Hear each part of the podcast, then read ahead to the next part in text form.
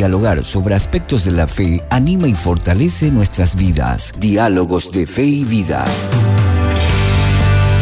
Diálogos de Fe y Vida, un espacio para formular preguntas y dialogar sobre la fe y la vida del creyente. Una presentación del Campus IBA con el doctor Flavio Florentín.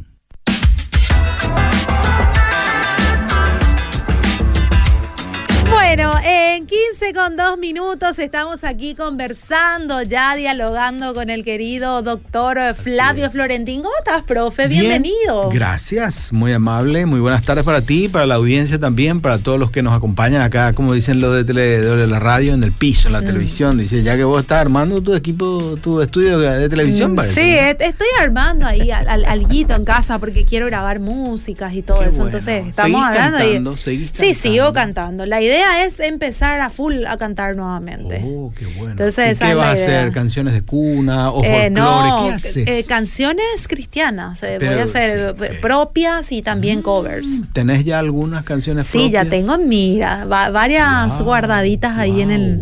guardaditas ahí en el placar que van a salir la ahora. instrumentación vos también haces o tenés no, no, no, no, Eso sí que no. Les dejo a los, a los, músicos, a los, especialistas. Porque estudié, pero no, no. No va conmigo la, la parte Lo tuyo es la voz. Sí, y lo tuyo es enseñar, profe. Así mismo, en eso estamos, cada uno tenemos que ocupar en los dones Y se aprende mucho contigo, profe. Se aprende muchísimo. Ah, qué bueno. Bueno, hay mucha audiencia que está escuchando la radio. Gracias un montón de mensajes que recién estamos debatiendo sobre el tema del frío. Ah, del frío. Ver, qué tema, ¿no? Eh, los expertos dicen que no, que, que, no es bueno bañarse todos los días. Y ah, eh, así estamos debatiendo acá con, la gente. Hay que cuidarse. El tema del este frío, del agua fría. Sí del agua muy fría, ¿verdad? Pero bueno, eh, podemos disfrutar también del frío. Claro, podemos disfrutar el frío, aunque, bueno, son dos polos que la Biblia nos recomienda. ¿verdad? ¿Vos sos grupo calor? Bueno, en Paraguay yo no sé si ha de haber algunas pocas personas que digan yo disfruto del frío. Mm. Muy poquito. Nosotros, la verdad que en el país tenemos este pleno sol. Mm. ¿Cuánto? 345 días a lo mejor. Y el restito tenemos de frío. Sí. Y ese restito de frío que viene lo sentimos mucho porque nos ni impresiona. nuestro cuerpo ay, nos impresiona. Mm. Eh, ni que decir si uno vive, si nosotros viviéramos. Y, tengo colegas que vivieron en Escocia, ¿eh? que dice que todo el año es gris y la máxima temperatura es ahí 18 grados. ¿Cómo es el humor de, Yo, bueno, la bueno, sabemos, ¿verdad? Está escuchando en la radio, vamos, Sabemos. Yo, este es paraguayo que se fue a estudiar ya, pero vino con un virus, parece, de los escoceses, porque bueno, eh, quedó así un poco con ese espíritu. Viste que el inglés es poco poco sabroso, diríamos así, para decirlo bien, ¿verdad? Bueno, pero vamos a nuestro tema, porque si no nos vamos a distraer. Porque si no vamos a full a ir, no, vamos a hablar del frío, ¿verdad? Sí, vamos a distraernos. Pero tenemos que hablar de los líderes ejemplares de la Biblia. Así mismo, líderes ejemplares, líderes de influencia en la Biblia y ahí mi productor ahí del IBA, a quien agradezco, el señor Tomás, él siempre, bueno, este es, es, un menonita auténtico, ¿no? Y este me dice lo directamente, no me da tiempo ni de discutir, de este hay que hablar, me dice entonces. Y entonces yo obedientemente este, me ocupé en leer el libro de Reyes, no todo el libro, pero el capítulo 22, 23 y también segundo libro de Crónicas, capítulo 34, porque ahí tenemos a un buen rey, a un buen líder, a un líder ejemplar y a un líder de influencia que fue Josías. No muchos reyes buenos tuvo Israel en la historia, ¿verdad? De la Biblia que tenemos. No muchos, no muchos buenos tuvo. Tuvo algunos pocos y dentro de esos pocos está Josías. Leyéndole a él, uno descubre que fue un líder de influencia, un líder de influencia. Y bueno, el liderazgo es eso, ¿no? Influenciar, mm. ¿eh? influir. Y este líder ha influenciado desde el poder, porque fue rey, hacia la fe. Interesante, ¿no? Muy pocas personas, muy pocas, muy pocos reyes han tenido eso, ¿no? Eh, y, mucho menos nosotros los evangélicos. Nosotros los evangélicos mm. desde la fe queremos llegar al poder. ¿no es cierto? Mm. Desde la fe al poder. Pasa Acá- que si tenés poder es como si fuera que ya decís que tenés todo y, y no necesitas fe, sí. ya puedes la lograr todo por tus méritos. Sí, exactamente. La verdad de las cosas, este Josías, como fue rey, y los reyes en cualquier parte del mundo, en cualquier reino, tienen todo el poder. Lo bueno de Josías es que teniendo el poder, él encauzó la influencia suya para que el pueblo retorne a la fe en Dios. Por eso yo lo digo, este es un líder de influencia que del poder hizo caminar a su pueblo hacia la fe. Fíjate vos un texto bíblico ahí de, de- de- de Reyes que dice, refiriéndose al rey Josías, el rey tomó su lugar, dice, su lugar de autoridad junto a la columna y renovó el pacto en presencia del Señor y se comprometió a obedecer al Señor. O sea, un pacto público y un compromiso público delante de su pueblo para que a partir de ahí, a partir de su reinado, él fuera obediente y iba a ser obediente a Dios. Y fíjate vos que este, las autoridades, en aquel caso de Josías, rey, y las autoridades hoy en día, llámese presidente, primer ministro, pues senadores, diputados, de alguna manera queremos que sean ejemplo para la vida de uno. ¿verdad? Mm. No siempre lo son, lastimosamente. Y nosotros en nuestro país tenemos que decir que con honrosas excepciones, las personas eh, que nuestros líderes que ocupan poder no son necesariamente buenos ejemplos. Buenos ejemplos. Josías en la Biblia sí lo fue. Fue un rey ejemplar que ejerció mucha influencia, buena influencia, y desde el poder condujo a su pueblo hacia la fe en Dios. Ahora, el rey Josías aparece en una época sombría de la historia de Judá. Mm. Hay que entender que en aquella época, después de Salomón, los reinos se dividen allá, Israel y Judá. Y este Josías fue rey de Judá. En su tiempo en Israel habrá habido otros reyes también, pero después se contagió ahí de toda la renovación que causó y entonces todo Israel, todo Judá siguió a este buen rey. Mira, ¿por qué digo que fue y apareció en una época sombría de la historia de Israel? Su abuelo materno este, fue un rey también y dice que de él, la Biblia, que no fue ejemplo, sino que hizo lo malo ante los ojos de Dios, su abuelo. ¿Por qué razón? Porque hizo prácticas, dice, detestables de los pueblos paganos, su abuelo. Mm. El papá de Josías, la misma cosa. Siguió el ejemplo de su padre al rendirle culto a los mismos ídolos que su padre había venerado, dice, ¿verdad? Si uno lee estos pasajes que le he mencionado, vuelvo a reiterar, Segunda Reyes capítulo 22, capítulo 23 y Segunda de Crónicas 34, va a encontrar la historia de Josías.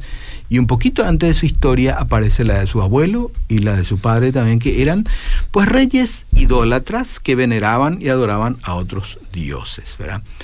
En la lectura que la Biblia hace de los líderes políticos, pasa un poco por el ojo espiritual, por el ojo moral y por el ojo ritual. O sea que la Biblia en Reyes y en Crónicas mira a los reyes de Israel y su evaluación lo hace desde el punto de vista espiritual, moral y ritual. Y a partir de ahí dice, ¿hizo lo bueno ante los ojos de Dios o hizo lo malo ante los ojos de Dios? Del abuelo y del papá dice, hizo como ningún otro, malo, malísimo, diríamos así. Sin embargo, Josías aparece como un rey bueno. Entonces me surgió un poco la pregunta, ¿cómo es que esta persona que nace de un abuelo malo, ¿verdad? De un papá también malo, desde el punto de vista religioso, espiritual y moral, puede él salir bien? Mire, en la historia de la Biblia nosotros vamos a encontrar también que estos reyes y la vida política de Judá no era del todo santita también, porque su abuelo fue asesinado. Mm. Su padre también lo mataron, dice. ¿Y lo mataron quiénes? Lo mataron algunos que querían subir al poder. Sin embargo, para Josías, interesante el relato, dice, el pueblo de la tierra le puso a Josías en el trono del rey David, Mm. dice, para suceder a su padre. Pero un detalle importante que tenemos que saber, que este Josías rey tuvo ocho años de edad cuando fue puesto en el Mm. reino de Judá. Esto cambia un poco la situación, pero cambia la vida política del país también. Un niño ¿eh? fue puesto eh, en el trono, ¿verdad? Tiene una conversión radical en la vida del pueblo, el rey Josías, ¿verdad? Una fe radicalmente única y firme en Dios. Bueno, leyendo en estos días un poco de estos capítulos, leyendo y releyendo y tratando un poco de encontrar qué es lo que pasó aquí, cómo es que este fruto sale bien de un árbol malo, ¿no? Porque más o menos podemos decir así, mm. ¿verdad? Este, ¿Cómo puede producir, bueno, un árbol malo, un fruto bueno? Aquí tenemos el caso con Josías, ¿verdad? Eh, nace bien.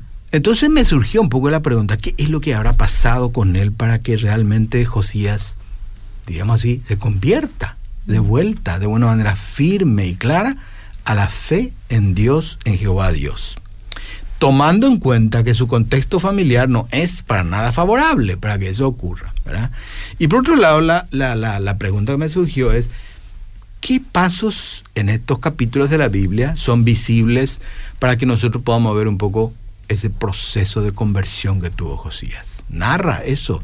Y en ese proceso, ¿qué es lo que él hizo? Para que podamos decir, ah, aquí están las cosas que a lo mejor nosotros también tenemos que hacer, ¿verdad? Sin ser rey aunque a lo mejor quisiéramos, ¿verdad? Pero no somos rey, somos siervos. Y ahí está. Bueno, entonces miremos un poco la primera cosita que yo estaba preguntándome, ¿verdad? ¿Qué pasó con Josías? ¿Cómo es que él, de un contexto familiar no sano, diríamos hoy en día, no bueno, sale buenito, santo y consagrado a Dios y siendo rey, cosa que no es común ni habitual? Bueno, una de las primeras cosas que yo les ruego que no perdamos de vista, que aquí estamos ante un rey niño, a un niño rey, Josías, ocho años de edad, lo matan a su padre y a él lo ponen al trono. Josías, ahora vas a ser rey. ¿Habrá entendido él? Mm. Para nada. Este, a esa edad nadie puede gobernar, ¿no es cierto? A los ocho años. Ni Jesús. Mm. Tuvo que pasar, crecer, ¿verdad? Eh, a un niño lo más probable es que, ¿qué es lo que pasó acá? Lo más probable que yo pienso que se le encargó la regencia del poder del reino de la administración a otra persona. Y mientras tanto, a él alguien se ocupó de instruirle para ser después un nuevo rey. El relato bíblico hace mención, a los ocho años se le encargó el trono y después dice, hizo lo bueno como ningún otro rey en todo Israel. Viste que la Biblia a veces eh, tiene esas sentencias fabulosas, no nos dice cómo, por qué, pero hizo lo bueno ante los ojos de Dios. Después va a narrar algunas cositas más, ¿verdad? Y vuelve a retomar el relato cuando Josías tiene 18 años. Ahí ya eh, fue puesto en ejercicio total del poder de su reino y ahí adquiere, este, diríamos así para nosotros también, la mayoría de edad y entonces puede ocuparse de gobernar. En este tiempo de 18 años, de 8 a 18 años, yo creo que se aprovechó para prepararlo al futuro rey. Mm. Y probablemente esta preparación, digo yo, se le hizo con el respaldo de su madre, porque su madre sobrevivió. Y esa es una cosa interesante, eh, no habitual, que en la Biblia se menciona también el nombre de la mamá del rey Josías. Probablemente porque tuvo una destacada participación en que permitió que a este hijo, Josías, se ocupe, ¿verdad?, de, de que la gente lo prepare. Ahora, ¿quién lo preparó? ¿Quién lo preparó en ese ejercicio? Cuando un rey pierde la moral en aquel entonces, y hoy en día también cuando un gobernante pierde la moral, no solamente eh, eh, el rey o el, o el, líder de un país eh, deja de tener moral, el resto de la gente también lo tiene, ¿verdad? Eso uno puede observar hasta hoy en día, ¿verdad? Entonces, en, tiempo, en aquel tiempo, papá de Josías, abuelo de Josías pierden al norte y todo el país perdió el norte. No solamente ellos adoraban a otros dioses, sino todo el pueblo también adoraba a otros dioses. Ahora, lo que yo supongo, esto no dice la Biblia, pero yo supongo que algunos sacerdotes quedaron fieles a Dios.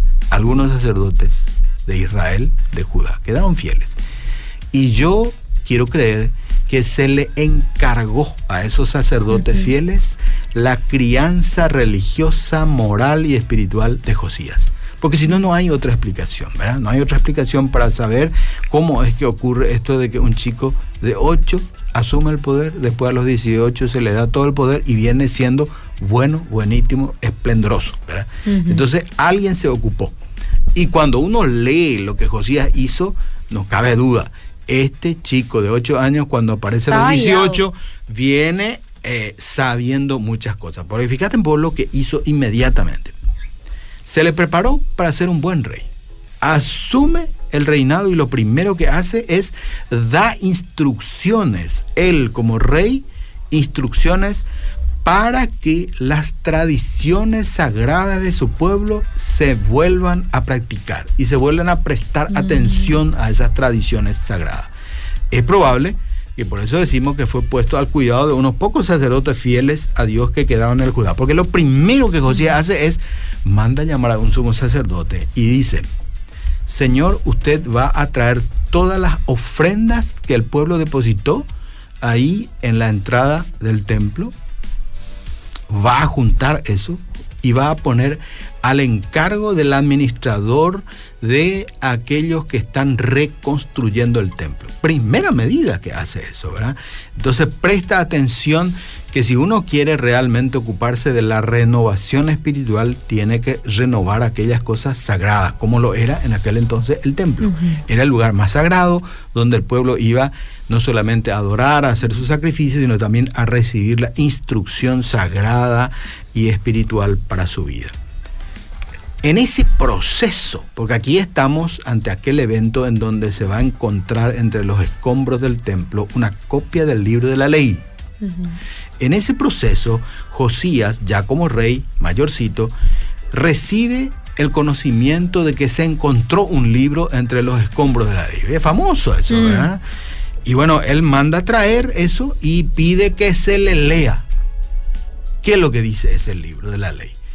Y bueno, entonces a partir de ahí él recibe el conocimiento de que, pero esta es la ley de Dios, que estaba entre los escombros.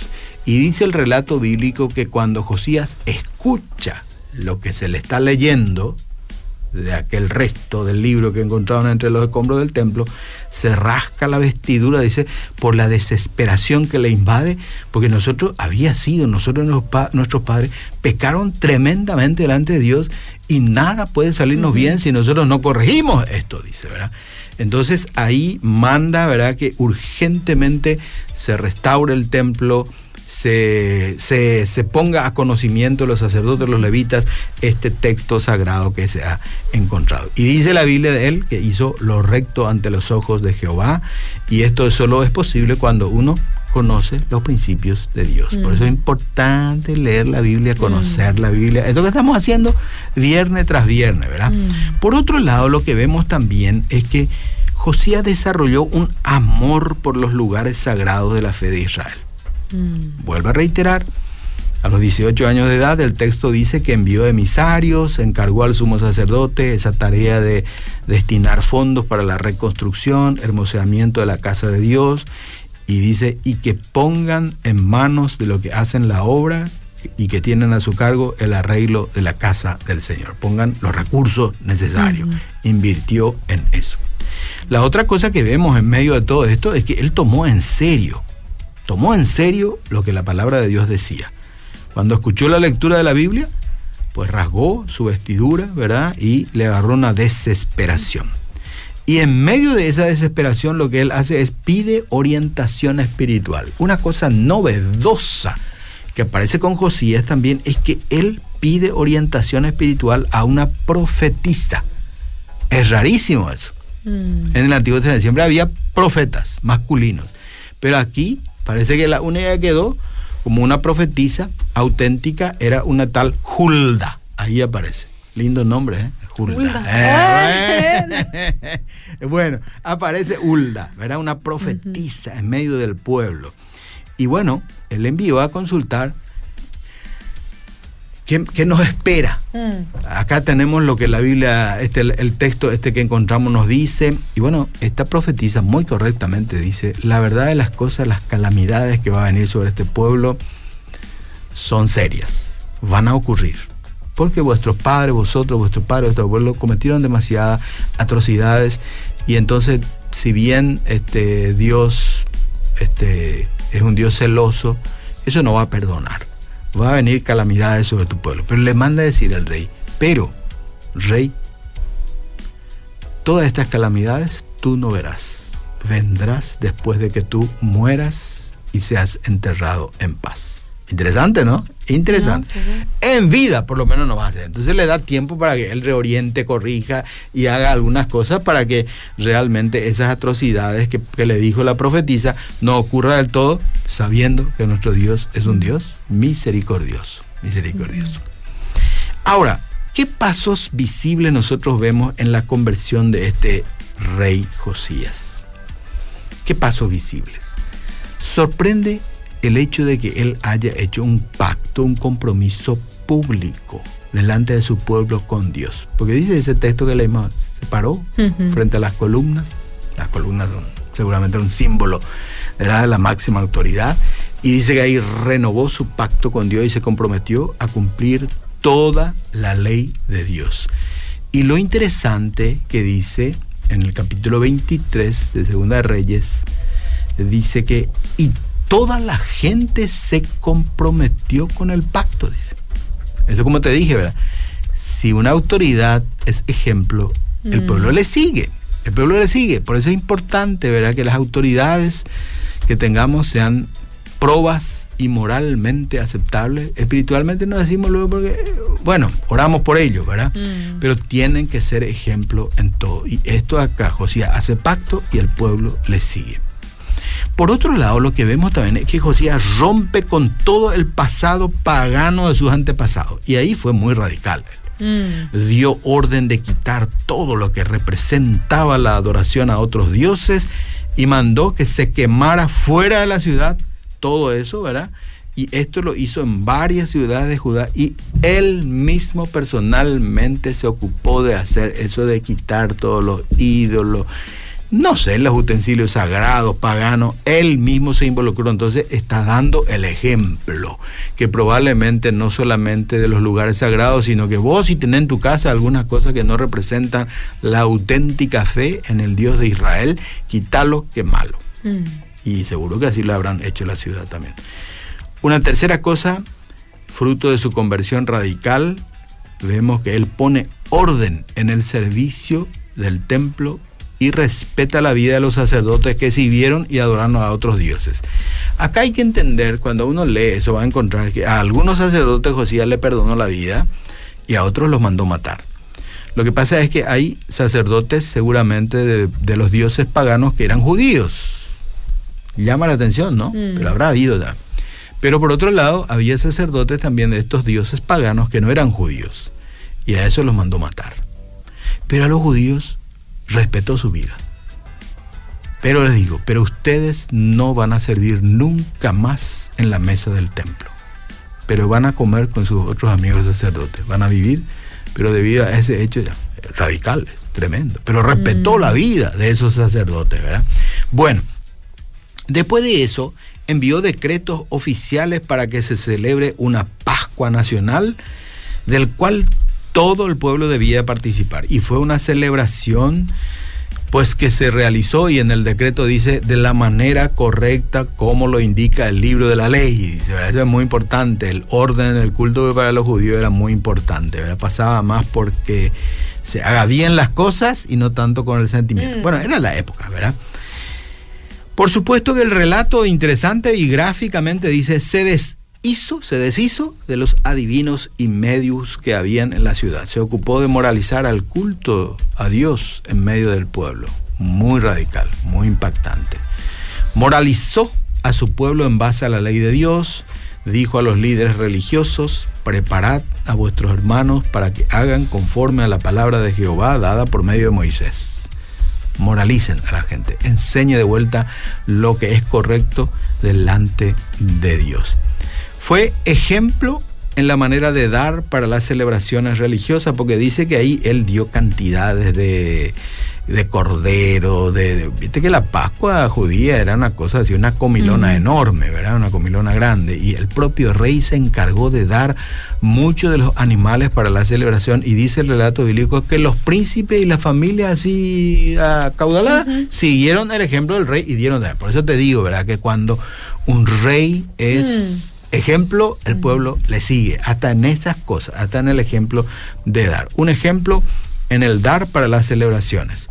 Lo religioso y espiritual fue una alegre celebración en el pueblo y esto genera, por supuesto, felicidad y paz. Y dice el relato bíblico, nunca fue celebrada una Pascua como esta en Israel desde los días de Samuel, profeta, ni ningún rey de Israel celebró Pascua tal como lo celebró el rey Josías junto a los levitas y sacerdotes y todo el pueblo de Israel y Judá. O sea, todo el mundo se quedó mm. contento y alegre.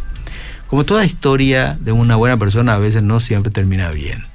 Su muerte fue muy prematura y fue, diríamos así, es una desgracia, porque Josías murió este, de una manera inesperada.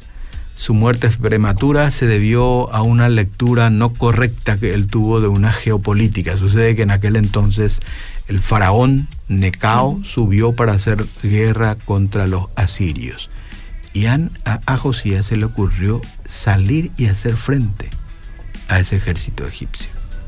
Y el faraón le manda un mensaje y dice, Necao, mi lucha no es contigo, salte del camino. Estoy recreando, ¿verdad? Pero parece que ahí Josías se disfrazó de soldado y salió a pelear. Y muy tempranamente un flechazo lo mató. Mm. ¿Por qué pasó eso? Eso creo que ya es otra historia que contaremos en nuestro mm. capítulo, ¿verdad? Pero acá lo que queremos ver es que, bueno, tenemos a un buen rey, que su liderazgo fue de gran influencia, que desde el poder condujo su propia vida hacia una auténtica fe en Dios y el pueblo siguió su ejemplo. Nosotros si queremos ubicarnos en sitiales de poder, el poder siempre te da la capacidad y la posibilidad de influir en otras personas.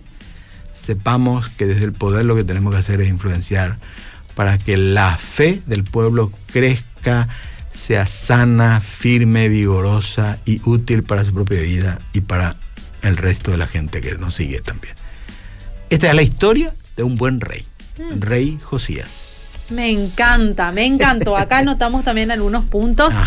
Tenemos que ir a leer otra vez Reyes. ¿eh? Por supuesto. Hay que ir a leer otra vez en casa, repasar. Queda como tarea eso para la audiencia. como tarea. Este, hay gente que enseguida se enchufa con esto y hay otra gente que le cuesta un poco, ¿verdad? Pero acá yo les puedo asegurar que con Josías uno enseguida se va a entusiasmar porque fue un buen rey. Un rey que ejerció muchísima influencia positivísima en la vida religiosa y espiritual de su pueblo. Bueno, muchísimas gracias, profe. el próximo viernes nos vemos. Próximo Dios mediante. Hasta la próxima. Diálogos de Fe y Vida, un espacio para encontrar respuestas y crecer juntos en la fe. Será en otra edición con el doctor Flavio Florentín, una presentación del Campus IBA.